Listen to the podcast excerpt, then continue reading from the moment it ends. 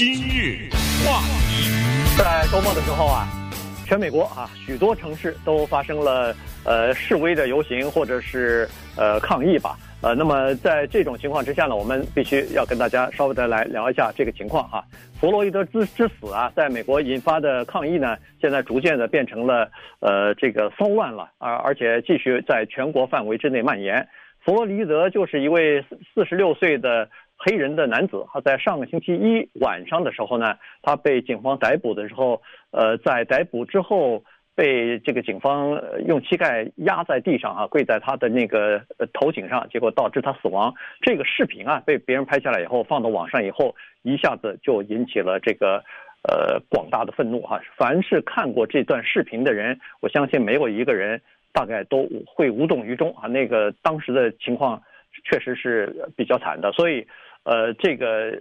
抗议的活动呢，在周末的时候就变得越加越严重了，从一般的和平的抗议变成了骚乱，呃，变成了这个和警方的之间的对峙，然后就变成商铺里边的抢劫，呃，建筑物的这个被砸毁，呃，汽车啊什么的警车被焚烧等等这样的情况都已经发生了。在美国，至少我看昨天的时候是至少十六个州吧，有二十几个城市已经宣布进入宵禁，包括我们洛杉矶，包括纽约。呃，包括其他的一些大城市啊，芝加哥呀、西雅图啊，呃，首都华盛顿啊，呃，波士呃波士顿和费城都有哈。这个除了进行宵禁之外呢，还有好呃大概二十来个城市也已经呃下令让国民警卫队也已经进入到城市里边来维持治安，来应对这个可能发生的骚乱了。所以这个情况现在已经变得是非常的严重啊！所以今天我们就把这个整个的情况跟大家讲一下，到底是发生了什么事情？呃，乔治·弗洛伊德他是在什么情况之下死去的？以及这个其呃这个目前的这个发展的趋势啊，可能会导致什么样的后果？首先说一下他这个名字的翻译呢，我知道呃，George Floyd。听起来非常的跟原文非常的贴近，呃，但是为了与奥地利的心理学家区别开来，呃，我倾向于念弗洛德，但无所谓啊，因为我知道现在的中文普遍都翻译成弗洛伊德啊，呃，这只不过是容易引起一些联想而已，没什么别的意思，呃，没有关系，我只是说，要是我要是翻译的话，我可能会为了回避这种呃近似，把它翻译成弗洛德啊，我就这个无关紧要，但我只是想说呢，就是说。呃，这个人的死，我们今天是在一个华人的媒体上谈论，所以我们可能会把一些重点呢，呃，放在这个方面。那么关于主流方面的报道，我相信其实很多人都看到了，包括各种视频也好，图片也好，大家都知道，在美国七十五个城市，在过去的六天，今天就进入到第七天，因为它是国殇日的那个礼拜一发生的嘛。对，所以这几天呢是大闹，从白宫。一直闹到一些比较偏远的地方，Trump 都进到地洞里去了，你知道吗？他呃他地下室，他 他一度是躲到那个地下室里面去了。你可以想象这个情况是多么的危机，因为白宫的门口有很多的人在那儿抗议。于是呢，我们可以先从他说起，这个给川普总统呢出了一个蛮大的难题。怎么说呢？因为现在的这个示威啊。就跟那个香港的情况一样，它夹杂了两种情绪在这里面，它夹杂了两种人在里面。白天的时候呢，有一些人是和平示威；到了晚上的时候，也有一些是白天哈，但是比较多的时候，到了晚上的时候呢，打砸抢的情况开始出现。打砸抢那是肯定要谴责的，我想这是应该没有争议吧，在这个问题上，对不对？呃，至于说，呃，弗洛伊德他的死这个事情有没有争议？说实话。也有这个等法庭的裁决，那再看吧。为什么说总统他的困境在这儿呢？是打砸抢的人是一定要谴责的，该抓的抓，呃，该怎么样怎么样，这有司法的程序。但是他要说话的话呢，比较麻烦。所以你看到现在为止呢，他没有说话。要是到了正常的情况，是之前的总统，当国家发生这么大的危难的时候呢？他要做一件事情，叫做致全国人民书，啊、他要上电视，他要对全国讲话。估计他今天、明天，这可能也不能再等了吧？呃，如果要要不就不讲，要不就得马上讲。但是他这个讲话呢，比较难，呃，因为就像当年还记得二零一七年的时候，在弗吉尼亚州的 Charlottesville 这个地方不是发生呃叫什么白人至上主义者的大游行嘛？呃，那一次的讲话呢，算是他执政期间的一个大分裂哈，因为在那一次讲话的时候，他说了他著名的那句话，就是在这些白人至上的游行的人里面有好人。呃，这句话不要纠缠他的呃里面的逻辑也好，或者正确与否，但是这句话呢，给。美国造成了很大的影响，以至于呃，反正就是被揪住了吧？这句话就被揪住以后被猛攻啊！现在呢，他只是在推文上面说这些打砸抢的人是暴徒，这是定性的。呃，这些人呢，我们要谴责。然后接着就是他非常习惯的一个执政的一个方法，就是纠错，看谁的错？哦，是民主党的市长和民主党的州长的错。呃，这个是他的谴责。然后接下来呢，还有谁错？Antifa，Antifa 都可以发音。这是两个英文字的缩写，叫反法西斯。反法西斯运动 在二战结束这么久以后，现在说出来听着可能觉得有点过时，但是这个运动呢，基本上我说的是基本上啊，不是全部，呃，基本上是冲着他去的。就是他当选了以后呢，比较大的这么一个民间的运动，因为。他一当选以后，首先给他扣的一个帽子就是法西斯啊，在 Charlottesville 那次游行以后，这个帽子扣得更紧，所以他也在他的推文当中，他说要把这个反法西斯的运动组织要列为恐怖组织，呃，这些人是极端的无政府啊等等，这是他现在说的话。那当然，接下来还有一个他要指责的对象就是自由派的媒体。啊，自由派的媒体推波助澜呐，什么之类的。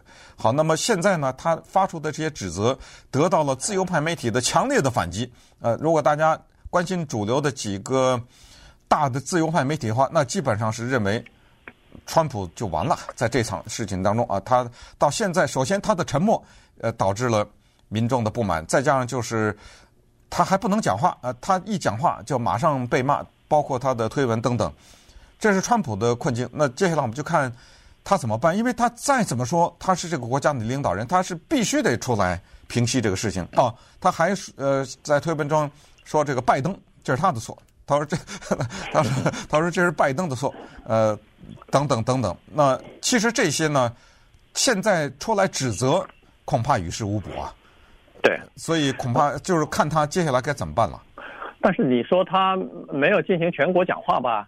他那推文可是没少发呀，是，是推文是一直在发呀。一会儿呃说这个刚才说的呃那反法西斯联盟这个是恐怖主义联盟呃恐怖主义组织啊什么的。然后在这个之前是呃只要你敢抢我就敢开枪啊呃这些也出来了哈。然后他也是呼吁呃除了批评这个民主党的州长或者是市长之外，他说你看国民警卫队警卫队呃做的多好啊呃这个。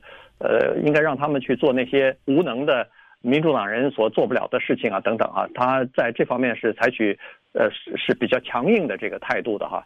然后在白宫外边的示威游行和人群不是聚集在那儿吗？他也发推文了，说是你你敢冲进来试试看，我我让你，我们有最凶残的狗，我们有最厉害的狗来咬你啊！哎，我用狗来咬你，我我用我我有最精良的武器啊，最。最有威慑力的武器，你冲冲看。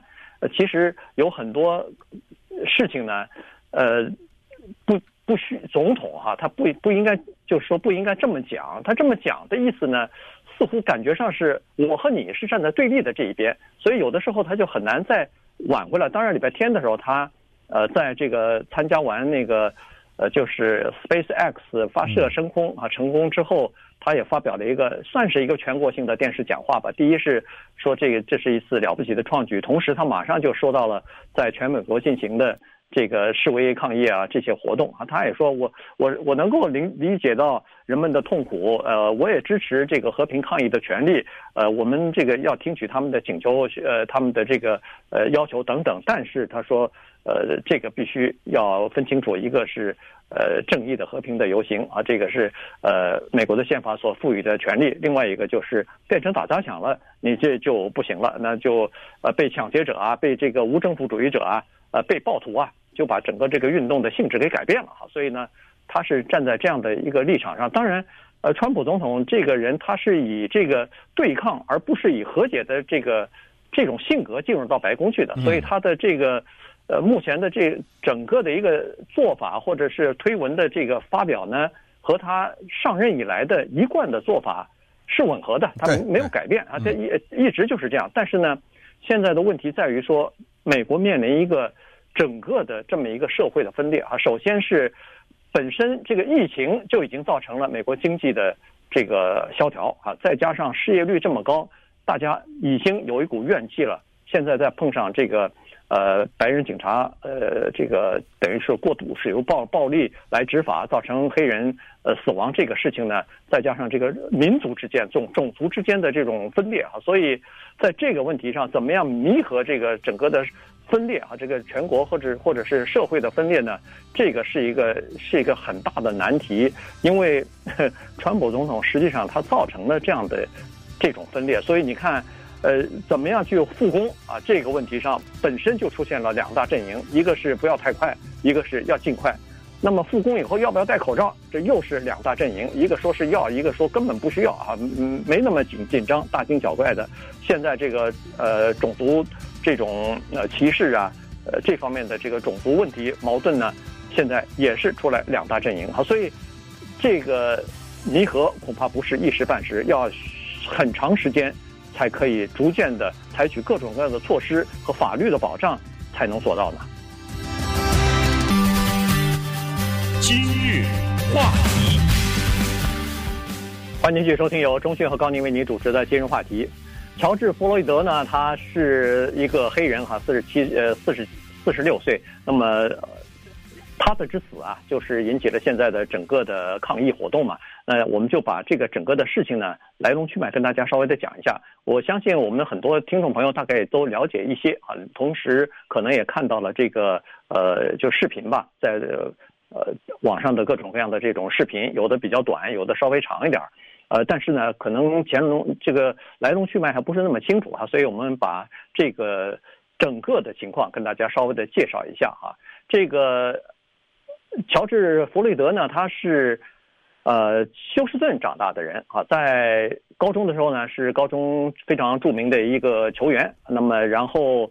橄榄球的球员啊，橄榄球和篮球啊，两个都是球星啊，在学校里头是赫赫有名，因为他个儿长得很高啊，六尺七寸，呃，是个大大个。六尺七，这有没有一米九啊？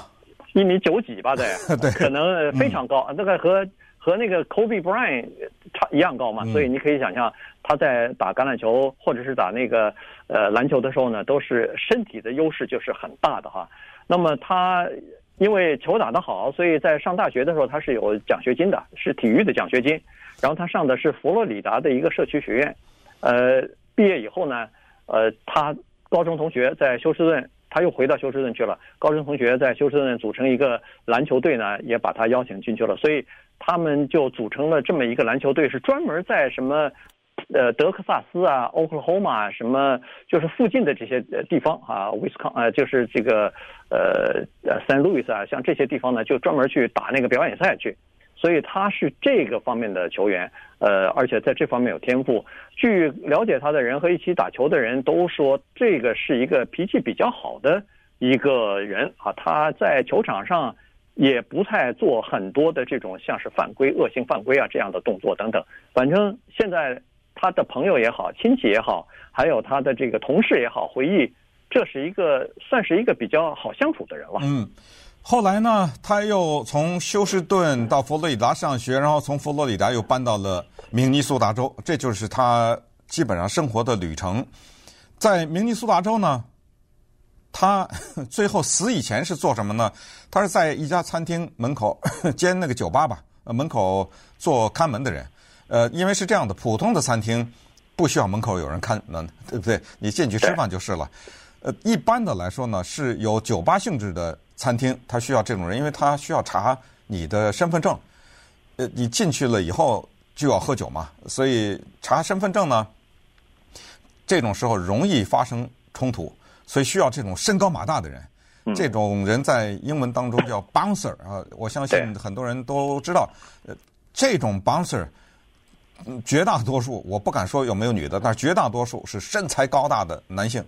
因为他预期着会被挑战啊，因为有些人是用假的身份证啊什么之类的，他是做这个的。但是疫情呢，让这家餐厅是拉丁风格的餐厅吧，让这个餐厅就关了，关了他也没有工作，所以后来他就跟这老板说啊，他说我可能得另外找工作了，呃，没钱了。而这个老板呢，很巧是他的房东，也就是他租这个老板的房子。对，据这个老板说呢，他说他房租付的是非常准时的，而且在疫情期间呢。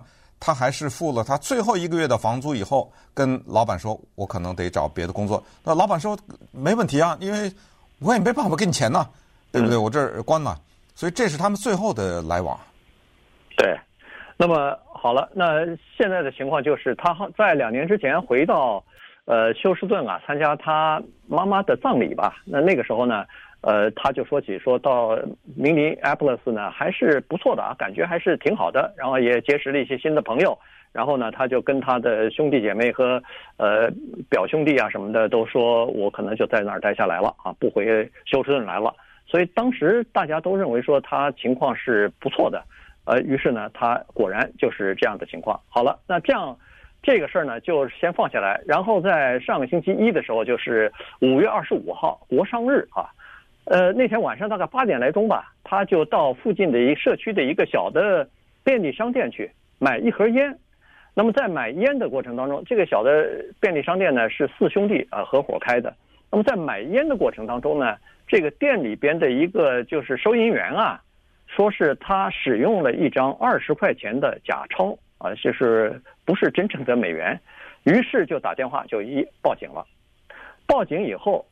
呃，警察就来了。来的时候呢，他就他没跑，他也没逃跑，他就坐在这个店旁店外头啊，他的车就停在外边啊。这个一蓝蓝色的一个车，他坐在这个店，坐在这个车里边，车里边还有两个其他的朋友，一共三个人在这个车的里头。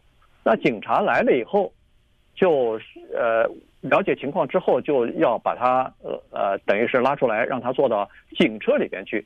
这时候呢，据警方最早的这个报告是说，他是拒绝的，他呃拒绝到这个呃警车里边去啊。据警方的第一个报告，呃是说他后来走出自己的车，好像还故意的摔倒啊，然后呃就是拒绝到这个警车里边去啊等等。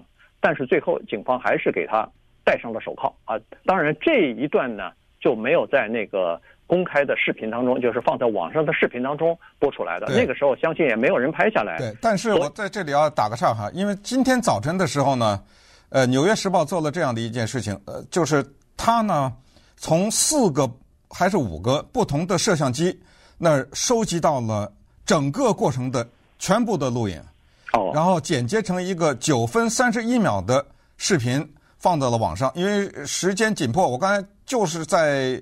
上节目之前看到，所以没有时间做什么更多的解释了，就把它链接到我们今日话题的脸书页上去了。因为呃，这种主要的美国的媒体的网站呢，它都有一个链接，上面画了一个脸书的符号，呃，你只要拿手一按，它就过去了。呃，所以我已经链接到今日话题的粉丝页的首页上。如果你有脸书账户的话，你可以点也。可以，如果你可以搜没有的话，没有我们粉丝页的，搜寻一下就搜到了。呃，AM 一三零零，呃，今日话题，随便你打几个字，我想就能很容易的找到。那么这个九分三十一秒呢，可以说是到目前为止最全面的一个记录。我们看到的是这样的一个画面，就是他去买烟的这个过程没有，但是我们看到的呢是那个开。杂货店的或者叫便利店的人出来了，是两个人。这两个人，他们那个便利店叫 Cup Foods 啊。出来以后呢，他照得特别的清楚，这是街上的一个餐厅的摄像头。他们出来以后，走到他的车旁边，跟他讲话。当然没有声音了，我们听不到声音。但是显然是说，请请你把那盒烟退还给我们，因为你用的钱是假钱，这是。《纽约时报》的视频的解说员的解说啊，他说这两个人兄弟两个过去，但是呢，他不给，显然他没有把那个烟退回。这个时候，这两个人没有拿到烟，走回来再回到他们商店，全都拍得清清楚楚。这个时候才报的警。嗯。啊，报了警以后，他另外一个镜头从另外一个角度，也是街上的其他的店家的角度收集来的视频呢，就看到警察来了。呃，警察来了以后，停在他的车后面，怎么下车的，怎么跟他讲话，全都拍到清清楚楚。那么这个呢，就跟警察的报告有一点小冲突了。也就是说，不管哪一个角度，还有后来就是站在旁边的观看的人拍摄，不管哪个角度。没有拍到任何他有反抗的过程，这是一个麻烦，呃，就是跟警察的说的有所出入。然后最后呢，他下来了，也全拍到了，拍到了清清楚楚，就把他拉下来了。拉下来，他们有点不愿意，但是可能啊，根据事后分析，他可能有点喝醉了。呃，这个一会儿告诉大家，跟验尸的报告的有关了哈，所以。不是特别稳，但还是把他靠到靠住，靠住以后按到旁边的矮一个墙那儿，他就坐在那儿了。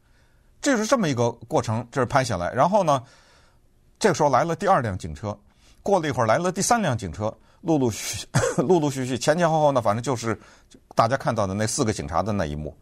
呃，然后最关键的就是当把他压在那个地上的时候呢，这一段录音现在听到，我给几秒钟听一下哈。是。Uh, what do you want? I can't breathe. Please, the name of it. I can't breathe shit. Uh, Bro, get up, get in the car, man. I will. Get up, get in the car. I can't move. I've been waiting the whole time, man. get up, get in the car. Mama. Get up and get Mama, in the car right. I can't. 好，基呃基本上意思就是警察那压住他的时候，他说我喘不上气，我喘不上气来。他说那警察说好啊。那你起来，你进回到车里去啊！就是肯定他是不愿意回到车里的嘛。他说：“I will，呃，就是我会的。你就等意思是说你放开我，我就会回到那车里面。但是警察还是继续的压着。然后他这个时候他说他 cannot move，他根本动不了，动不了啊！怎么回到那车里去呢？呃，然后喘不上气，喘不上气。那他最后临死以前的呼喊，大家也可能听到了：妈妈，妈妈，叫妈妈。其实他妈妈已经去世了，你知道？在刚才讲过吗，他回去参加葬礼。”啊！拼命的喊妈妈妈妈，喊了几声没声音了，嗯，这就是这么一个，基本上就是这么一个过程。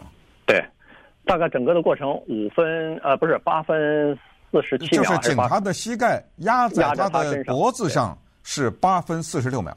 对，八分四十六秒。他没有了声音以后，不动了以后，又压了将近两分多，三分将近三分钟。对，嗯，两分五十几秒，又压了两分五十几秒，然后这个救护车就来了。救护车来了以后，首先也也拍下来了哈。这个呃，医护人员马上先，他还是压着呢，还是被压着呢。就是救护车怎么全过程全拍下来了？对，然后医护人员在他就是警察的膝盖还压着他的脖子。那时候，救护救护人员先摸了摸他的呃有没有呼吸啊脉脉搏，然后这时候才把他从那个警察的膝盖下面拖出来，然后放到担架上抬走。那这个时候其实。他就已经死了，他已经呃停止呼吸了哈，所以送到医院之后，马上就宣布已经死亡了。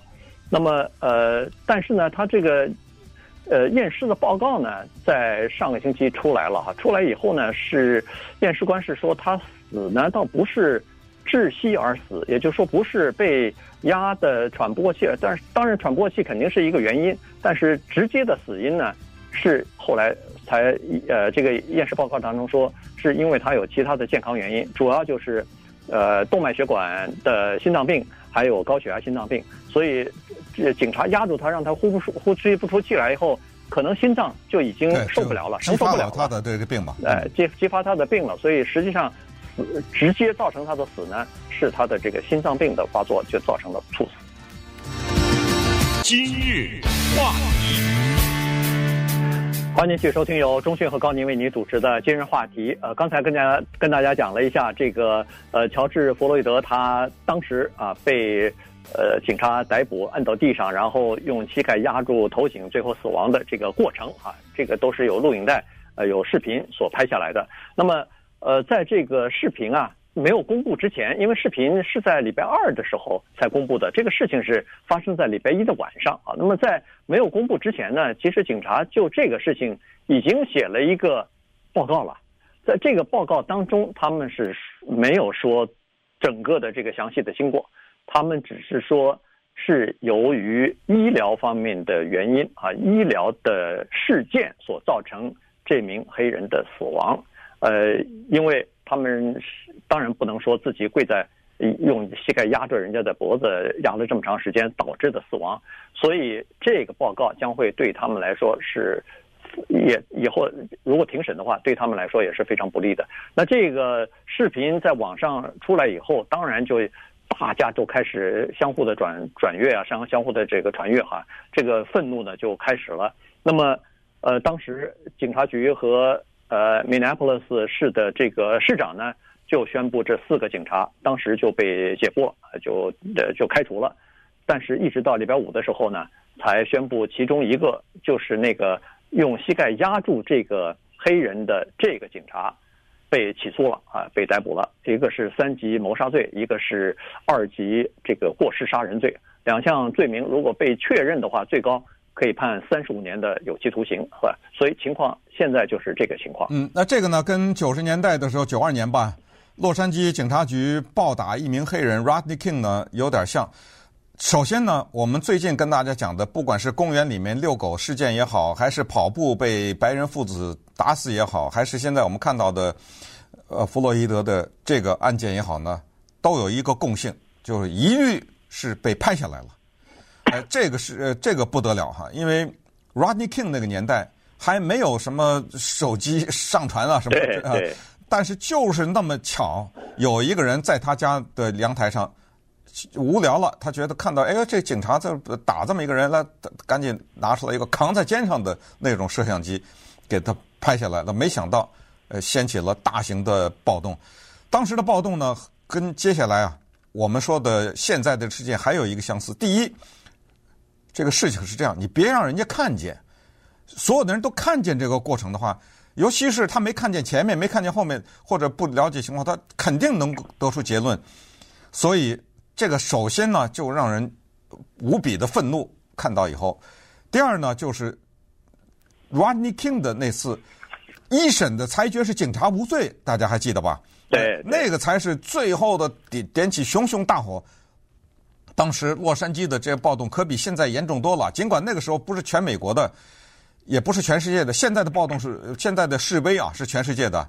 昨天在伦敦呐、柏林呐，什么美国大使馆前面，今天的新西兰什么，全都在示威啊。呃，全世界当时当年呢，呃，也可能我记忆混了，反正我记得没有造这么大面积的示威，但是严重的多。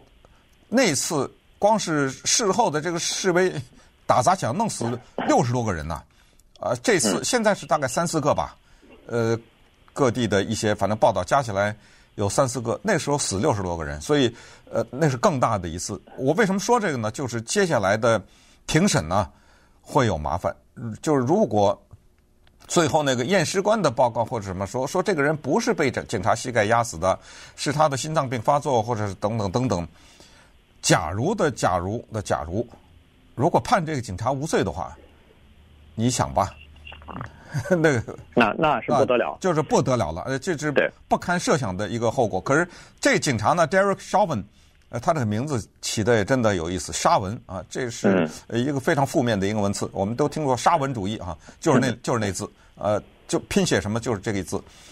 他呢之前有十七次的投诉，民众对他的投诉，十七次，其中三次涉及开枪，一次是把一个人打死了。也就是说，他在这个事件之前曾经打死过一个人，但是显然是正当的，所以没有对他起诉。另外一个，这个人是哪一个族裔的人啊？这个姓陶的这个人，呃，陶陶啊，呃，不，现在还不清，反正是个亚裔啊，肯定是亚裔。我不知道是，我咱们就不能乱猜了啊。但是是一个亚裔人。这个警察呢，尽管也被解雇了啊，他也是有六次的投诉。之前的有记录投诉的记录，其中有一次呢，是叫做过分的用暴力，就大概猛打一个人，但是显然呢，呃，不知道他内部有没有什么处分，但是显然对他的工作也是没有影响，所以这些记录在法庭上对他们会不利。对，那这这个人套的这个警官呢，他最后有有一次呃过分使用暴力，这个是和解了啊，这个是呃警方付了两万五块两万五千块钱，因为对方说。你不该打我哈，所以，呃，事事情是和解了，但是呃，好像也没有引起这个处分啊。所以这个就是为什么现在呃，受害人就是呃，这个弗洛伊德家人他们不满意的一个原因啊，说是还判得太轻啊。第一是他们要求是要一级谋杀罪，要给这个沙门警官第一一级谋杀罪。呃，第二呢是要把这四名警官全部应该逮捕，而不是只逮捕一个人，只起诉一个人，而且主要是要调查是不是叫做长期的、系统性的这个叫做习惯性的过分的使用暴力啊，对黑人呃嫌犯过分的使用暴力，这个恐恐怕是要进行一番调查的。呃，我觉得一级谋杀是没有可能的。对对，因为大家要知道，一级谋杀的定义非常非常的清楚，它的定义就是蓄意。也就是我今天出门以前，我的一切的准备，都是为了把你杀死。啊，对，呃，这个是有预谋的。啊，这个这个不行的啊，这个应该是没有办法成立的。对，呃，所以现在给了个三级，所 不管是三级还是二级，因为其中有一个叫二级蓄意杀人嘛，呃，不是二级，二级过过失杀人，就是三级和二级都和一级有一个本质的区别，就是它不是蓄意的。对对。但是一级谋杀罪，这主要是我我相信这个主要是判判刑啊，一一级谋杀罪可以被判死刑，也可以被判无期徒刑，终身监禁啊。但是二级谋杀和三级过失杀人，这个都是有期徒刑啊，最最后还是呃二十五年加十年，最最高也就是三十五年嘛。所以大概区别就是在这个地方。那当然，呃，这个事情呢，现在到了目前这个状态呢，那肯定是呃联邦调查局呀。各方面都开始介入了，因为这里头涉及到人权的问题了哈，所以联邦调查局的人权呃和和司法，而是联邦调查局的人权部门哈，他们已经派专员去进行对警察整个的警察局开始进行这个调查了。那肯定过去的这个十几次的投诉，为什么没有给他任何的纪律的处分或者任何的这个刑事方，就是任何形式的警告呢？那这个警察局你要说明白啊，嗯，否则的话。这不是就是呃纵容这些事情一再发生，而且越来越暴力嘛？这个现在你看，导致一条人命就这样丧失了，而且还不知道过去是不是还有这样的情况呢？因为如果没有拍下来的话，这个事儿和拍下来完全后果是不一样的。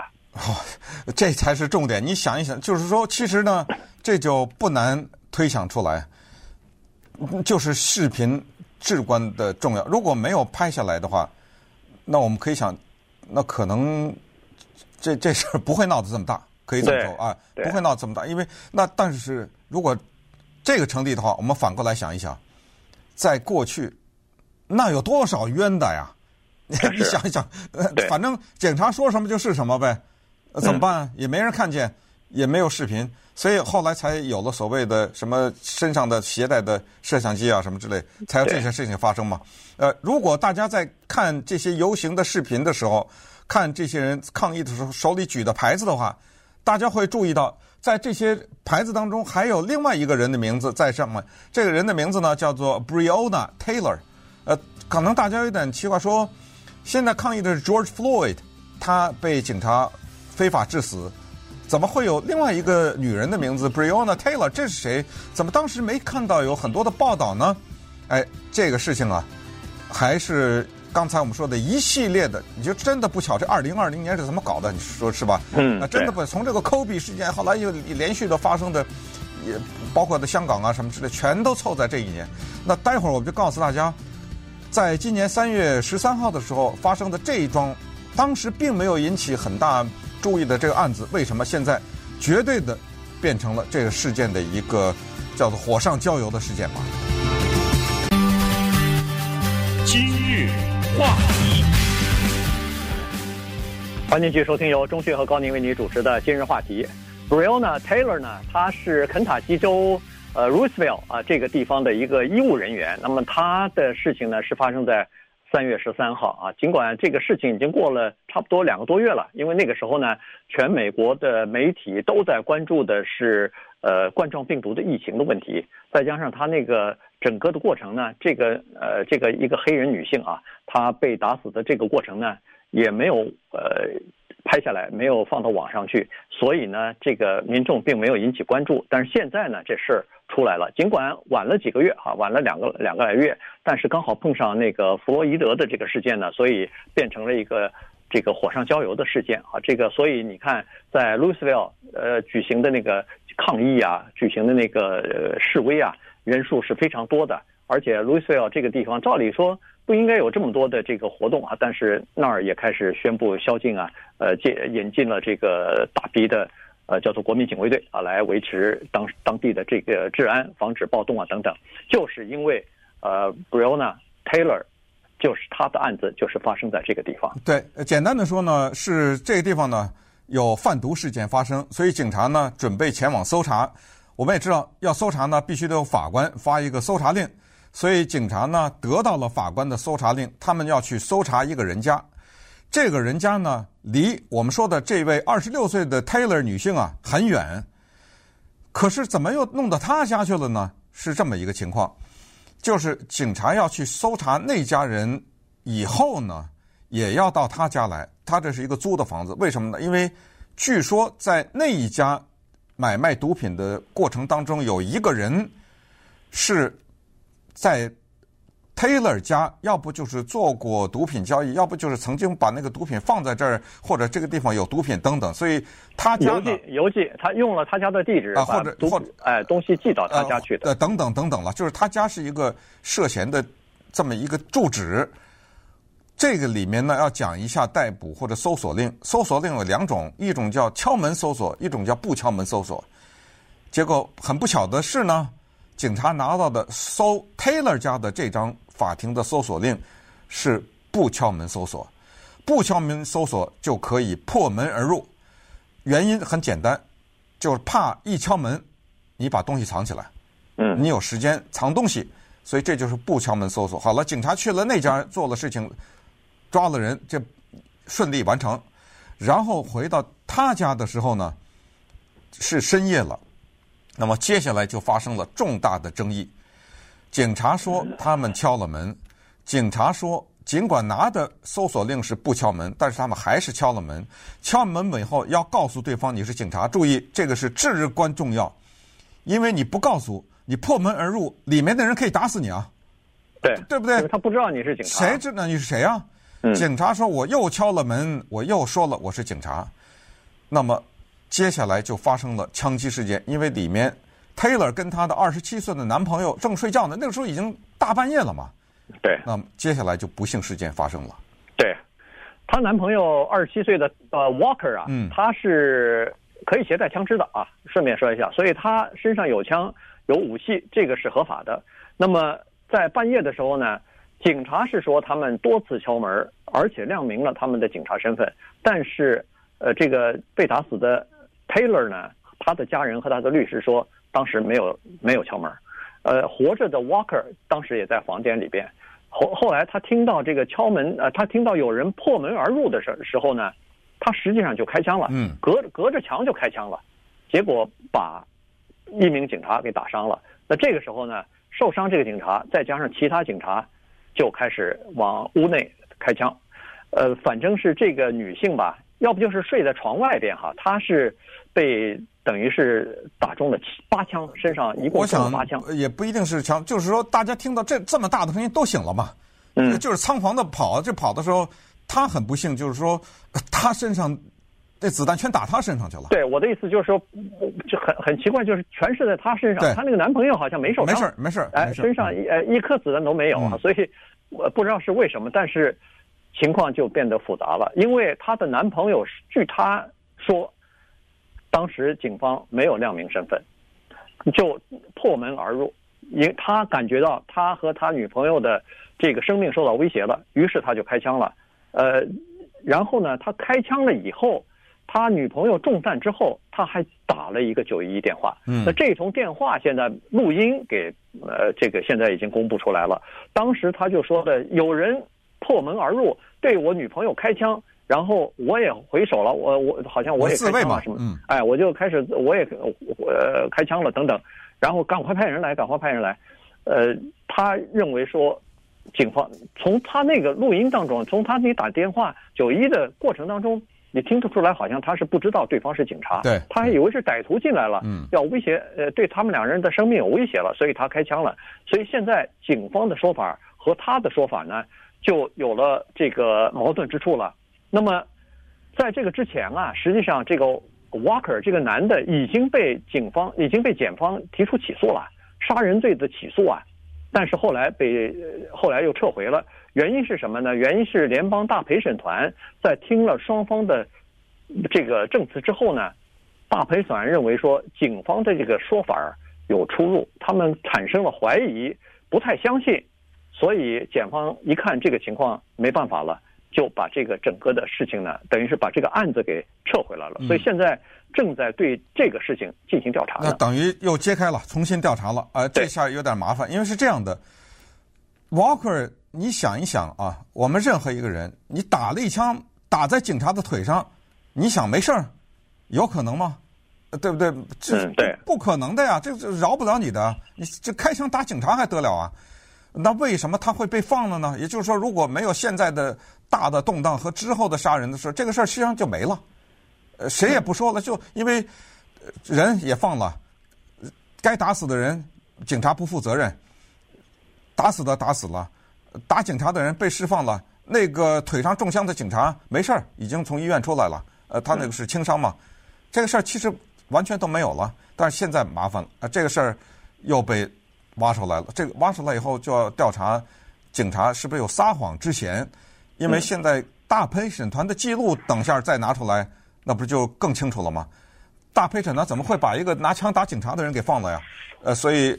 这些都是就刚才说的火上浇油的事情，就在这儿了。那么，洛杉矶，我昨天晚上我不知道你收到没，首次收到了宵禁的警报，你收到了吗？啊，收到了。对，好好几通啊，好几次啊，一次一次的警报。咣咣的，这这这，在我在美国这么多年，第一次收到这个，从晚上六点到早上六点不能出门。嗯，好在我再仔细定睛一看，呃，上面写的是看病可以，是上班可以，然后媒体可以，呃，所以我们还是属于。不知道今天这个宵禁会不会继续了啊？如果继续的话，我们还会收到手机通知，所以请大家注意安全。